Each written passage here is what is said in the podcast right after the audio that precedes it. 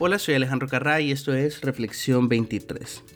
Hace poco Twitter acaba de eliminar alrededor de 200.000 cuentas. 200.000 usuarios ya no podrán usar Twitter, ya no podrán comunicarse con sus familiares, con sus amigos, con sus empresas, con sus artistas favoritos. Pues la verdad es que no es tan cierto.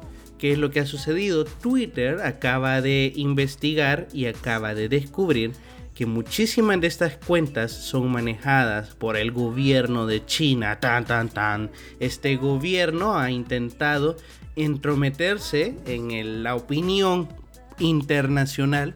Porque bien interesante, porque vos consumís el diario de tu país, el de mayor circulación, y cuando publican una noticia tendenciosa, vos decís, ah, ellos quieren influir en la opinión pública pensando de que la opinión de toda la gente de ese país es la opinión pública, ¿verdad? Y esa influencia puede dirigir o llevar a que un político tenga mayor popularidad o no, o ponerle una decisión de ese político.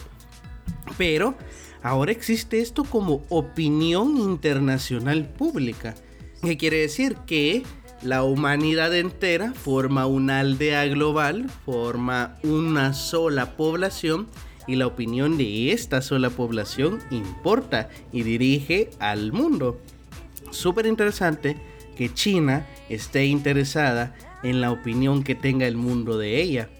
Y tan interesada que al menos en Twitter, imagínate, no sabemos de otras redes, se ha descubierto que tenía alrededor de 23.000, un poquito más de 23.000 cuentas, en donde ellos comenzaban a publicar buenas noticias acerca de China, de cómo China logró eliminar el coronavirus. Incluso esa es la tendencia que tenían estas cuentas últimamente, hacer ver cómo China había logrado superar el coronavirus a pesar de que podía haber sido el epicentro del coronavirus, lograron erradicarla. Porque digo, posiblemente había sido ahí puesto que estas mismas cuentas intentaban meterle a la población de que realmente el epicentro del coronavirus había sido Estados Unidos, que habían pruebas así medio curiosas y medio escondidas de que Estados Unidos había sido el epicentro del coronavirus y no ellos. Bueno, ponele el calibre de estas cuentas. La cuestión es que estas 23.000 cuentas tenían un engagement, como se le llama en social media, como le llaman los chavos, que significa que eran cuentas que tenían bastante influencia en Twitter. Es decir, yo por ejemplo, que no tengo tanta influencia en Twitter, publico un tweet y tendré 3, 4, 10 me gusta, depende de la calidad del tweet. Pero esta gente sí tenía muchísimas personas que las escuchaban, que las leían, que las seguían estas personas tenían cuentas bien trabajadas y de estas 23 mil cuentas habían otras 150 mil cuentas más que solo servían para retuitear, para hacer como de megáfono de estas cuentas principales, de estas cuentas madre, digamos. La cuestión es que Twitter, con ayuda de varias instituciones privadas que estudian las redes sociales, lograron encontrar esas cuentas que Curiosamente todas venían del mismo portal de China. Y es interesante también porque en China está vetado Twitter, así como otras redes sociales, al igual que Facebook, por ejemplo, están vetadas. Los usuarios de China no pueden ingresar a estas redes sociales. Lo que hacen algunos usuarios de China es ingresar por medio de un VPN. ¿Qué es esto? Es una especie de filtro que ocupan las personas para usar el IP de otro país para que vos ocupes ese IP y no puedan rastrear de, qué país estás haciendo los movimientos en internet. Algunas personas lo hacen de buen corazón porque dicen hay series de Netflix que las pasan en Estados Unidos y no en mi país y ocupan un VPN para poder usar una cuenta de Estados Unidos, ¿sabes? Pero hay gente malintencionada que la ocupa para hackear o ponerle, ¿verdad? Para ingresar a sitios que están prohibidos en tu propio país. La cuestión es que se dieron cuenta que todas estas cuentas, curiosamente, estaban siendo utilizadas en China. Es decir, nadie estaba usando ningún VPN, nadie estaba usando ningún tipo de filtro, sino que desde China se estaban manejando y curiosamente casi todos de los mismos servidores. ahí es donde comenzaron a entrelazar, ¿verdad? Y a ver que casi las mismas cuentas tenían casi el mismo discurso. Y bueno, eh, era evidente que China estaba intentando poner su agenda dentro de Twitter. Ahora, ¿por qué es esto importante y por qué debería ser alarmante? Por mucho tiempo se había dicho que el cuarto poder eran los medios de comunicación. Quien tuviese los medios de comunicación podía orientar la opinión pública de tal forma de que pudiesen favorecer a cierto político. Y lo interesante es que aquí deslumbra una estrategia que los políticos de muchos países ya están haciendo. Es el caso, por ejemplo, de Donald Trump, que es evidente y en otro episodio podemos hablar de cómo usaron muchísimas cuentas de Facebook para poder dirigir la opinión pública de Estados Unidos en ciertos lugares específicos para así poder ganar las elecciones. Otro caso bien conocido es el de Jair Bolsonaro, el presidente de Brasil, en donde se sabe que ocuparon WhatsApp para difundir información falsa acerca de sus contrincantes o información falsa en general que promovían a Jair Bolsonaro y al final lo que resultó es que ahora es presidente y básicamente el Amazonas se está quemando y a nadie le importa, mucho menos a él. Ponele, eso es lo peligroso que al final estas estrategias de comunicación política logran cambiar la opinión de las personas, logran cambiar la realidad de un país y la logran cambiar con base a nada, con base a algo que no exista. Actualmente solo en América Latina hay muchísimos gobernantes que aparentemente tienen un respaldo de la gente, que tienen muchísimos likes, que tienen muchos retweets, que tienen un gran engagement, que la gente lo adula, que la gente lo quiere y que sí, mi presidente, vamos con todo. Pero no sabemos si detrás de todas esas cuentas realmente hay personas que se están haciendo pasar por otras personas y curiosamente vienen del mismo servidor. Es decir, son cuentas pagadas, son cuentas creadas nada más para favorecer la opinión pública de ese político en concreto. Es súper curioso como ahora los medios, con el mismo dinero sucio de siempre, van a ser manipulados para llevar a esta causa, para llevar a un político al poder. Y es súper esperanzador lo que ha hecho Twitter porque a diferencia de Facebook, que se demostró que Donald Trump lo manipuló para ganar las elecciones, que prestaron datos privados de los usuarios para que se usaran para ganar las elecciones, que vendieron información de los usuarios de Facebook y ya no digamos quizás de Instagram también y WhatsApp. Pero Twitter ha logrado es asestar un golpe bastante directo a China porque también cabe decir que no solo China está involucrado en esto, se han encontrado miles de cuentas también que favorecen a Rusia y otras miles de cuentas que favorecen al gobierno de Turquía. Todo para que la opinión pública internacional tenga buena recepción de estas personas. Como dato curioso y paréntesis, ¿no te parece bien interesante todos estos memes en donde muestran a Putin como alguien poderoso, como alguien súper serio, como alguien que todos los países deberíamos de envidiar, como alguien que ojalá existiera un líder tan reacio y tan determinante como el de Rusia aquí en América Latina. Es por eso, es por lo mismo, porque se ha trabajado en Internet, se han trabajado las cuentas de muchísimos usuarios que son fake para precisamente establecer una opinión pública internacional y que la gente adule a estos países para que en casos de conflictos, en caso de encrucijadas, también la población de esos mismos países presionen a sus gobiernos para favorecer a estos otros países y lo que ha hecho Twitter es súper, súper bien, porque nos ayuda a descubrir no solo estas estrategias, sino que también las desmantela. Dudo mucho que China y sus aliados se queden ahí nomás. Probablemente usarán otras herramientas u otros medios para seguir instaurando esta agenda y que no los encuentren. No quiero que me malinterpreten, no estoy en contra de China y probablemente tampoco esté a favor. Estoy a favor de los derechos de las personas, de la verdad y de que las cosas se hagan bien.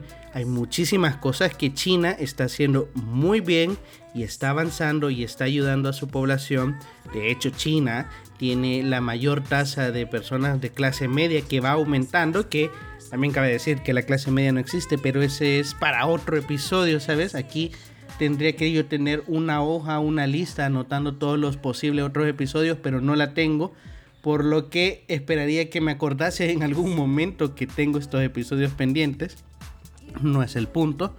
El punto es que sí es necesario decir la verdad, sí es necesario que aunque como lo he dicho en otros episodios, soy una persona de izquierda, pero no por eso voy a aplaudir todo lo que China haga, no por eso voy a aplaudir todo lo que Rusia haga, no por eso voy a aplaudir todo lo que Turquía haga.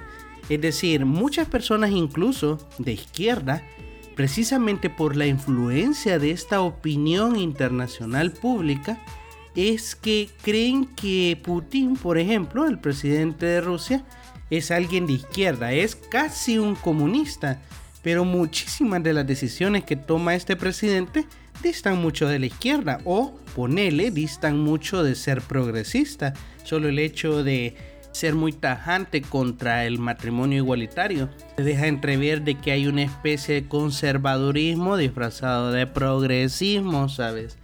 Y no digo que esté mal, es que al final las personas, los políticos, los líderes, son los representantes de las mismas personas que han escogido. Es decir, si Rusia decide no aprobar el matrimonio igualitario y decide escoger a alguien que esté en contra del matrimonio igualitario, pues ellos sabrán.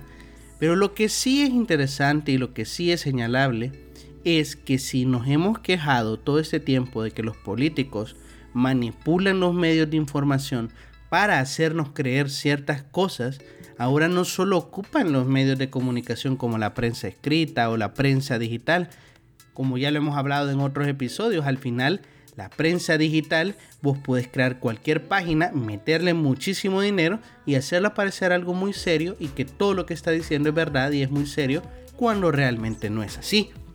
Pasó por ejemplo con que la NASA había descubierto otra dimensión, ¿se acuerdan? En un episodio pasado y al final no era cierto, ¿verdad? Pero cualquiera con dinero puede hacer esto, cualquiera con dinero puede construir una página web y decir lo que quiera, pues cualquiera con dinero puede generar miles de miles de cuentas de usuarios para poder orientar la opinión pública a un país determinado y apoyar sus políticas que puedan o no beneficiar a su población. Ahora que China, por ejemplo, está tomando una actitud bien reacia contra Hong Kong, todas estas cuentas volteaban su favoritismo hacia China y de cómo China realmente está siendo muy benevolente con Hong Kong cuando repito en otro episodio que realmente mm, hay que evaluar si Hong Kong tiene su derecho a la libre determinación o China se está pasando un poco de lanza, ¿sabes? Y bueno, ese es el gran problema con las redes sociales en general, es decir, ¿Cómo sabes que esa cuenta de miles de millones o de muchos likes o muchos retweets es cierta? Si no tiene una agenda oculta, si lo que te está diciendo con gran efervescencia y con gran inspiración realmente es una estrategia de marketing. Realmente han contratado psicólogos para poder orientar un discurso que la gente aplauda es súper angustiante que muchísimas personas caigan en el, bueno, si esta persona tiene tantos retweets, si esta persona tiene tantos seguidores, si esta persona tiene tantos likes, pues ha de ser querido. Y te da un poco más de miedo poder hablar sobre la verdad, hablar sobre su opinión. Pasa en muchos países en donde si vos hablas mal de este presidente, de este líder en internet, van a aparecer todas estas cuentas que realmente son fake y van a comenzar a ofenderte, van a comenzar a ultrajarte, de tal forma que así logran apagar la opinión pública contraria a ellos y logran de que nadie tenga el valor de hablar contra ellos. Y creo que medios como los podcasts libres, las cuentas libres, las personas que deciden abrir un blog, las personas que deciden escribir con la verdad, sin ningún tipo de sesgo ideológico, porque estoy de acuerdo que seas de izquierda, derecha, de lo que vos quieras, pero que puedas hablar con objetividad acerca de tu propio gobierno y de los gobiernos de otros países. Cuando todas estas personas logran tomarse esos medios de comunicación, pues logramos más democracia en el mundo, ¿no crees? Llegamos a esto, llegamos a un punto de tener una opinión pública internacional en donde los países ahora se han dado cuenta que lo que opine la gente de Singapur es importante para la gente de China. Lo que opine la gente de Guatemala es importante para el gobierno de Rusia. Es súper interesante que estamos caminando hacia un mundo en donde vamos a ser dominados por un solo gobierno y tendremos que estar ahí, pendientes, pendientes de saber qué información es falsa y qué información es verdadera la única alternativa es la educación, la única alternativa es leyendo, la única alternativa es interesándote por los temas que, a vos te competen. No solo consumir novelas, no solo consumir el Netflix basurita, no solo consumir series que no te traen ningún bien, sino que también consumir información que te ayuden a tener un criterio más objetivo y más acercado a la realidad. ¿Por qué es importante esto? Porque si no nos ponemos las pilas, un día va a aparecer un multimillonario que va a poder comprar los medios de información, comunicación, Facebook, redes sociales en general, que de verdad nos van a manipular, de verdad van a poner una verdad que va a haber tanta gente compartiéndola. ¿Y quién va a decir lo contrario? ¿Quién va a poder hablar contrario a ellos? Bueno, solo las personas que tengan de verdad conciencia y ese es el punto, generar reflexión, generar conciencia, generar discusión acerca de lo que está pasando.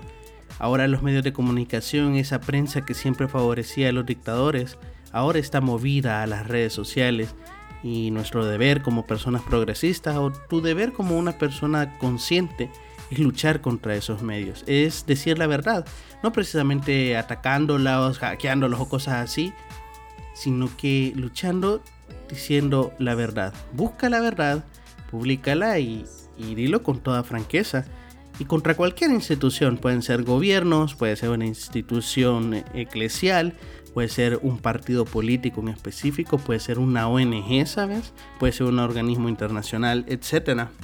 Buscar la verdad, incluso cada quien desde su trinchera, porque si a vos te gusta, por ejemplo, la mecánica, sabrás por qué, por ejemplo, no es un negocio construir autos de electricidad, ¿sabes?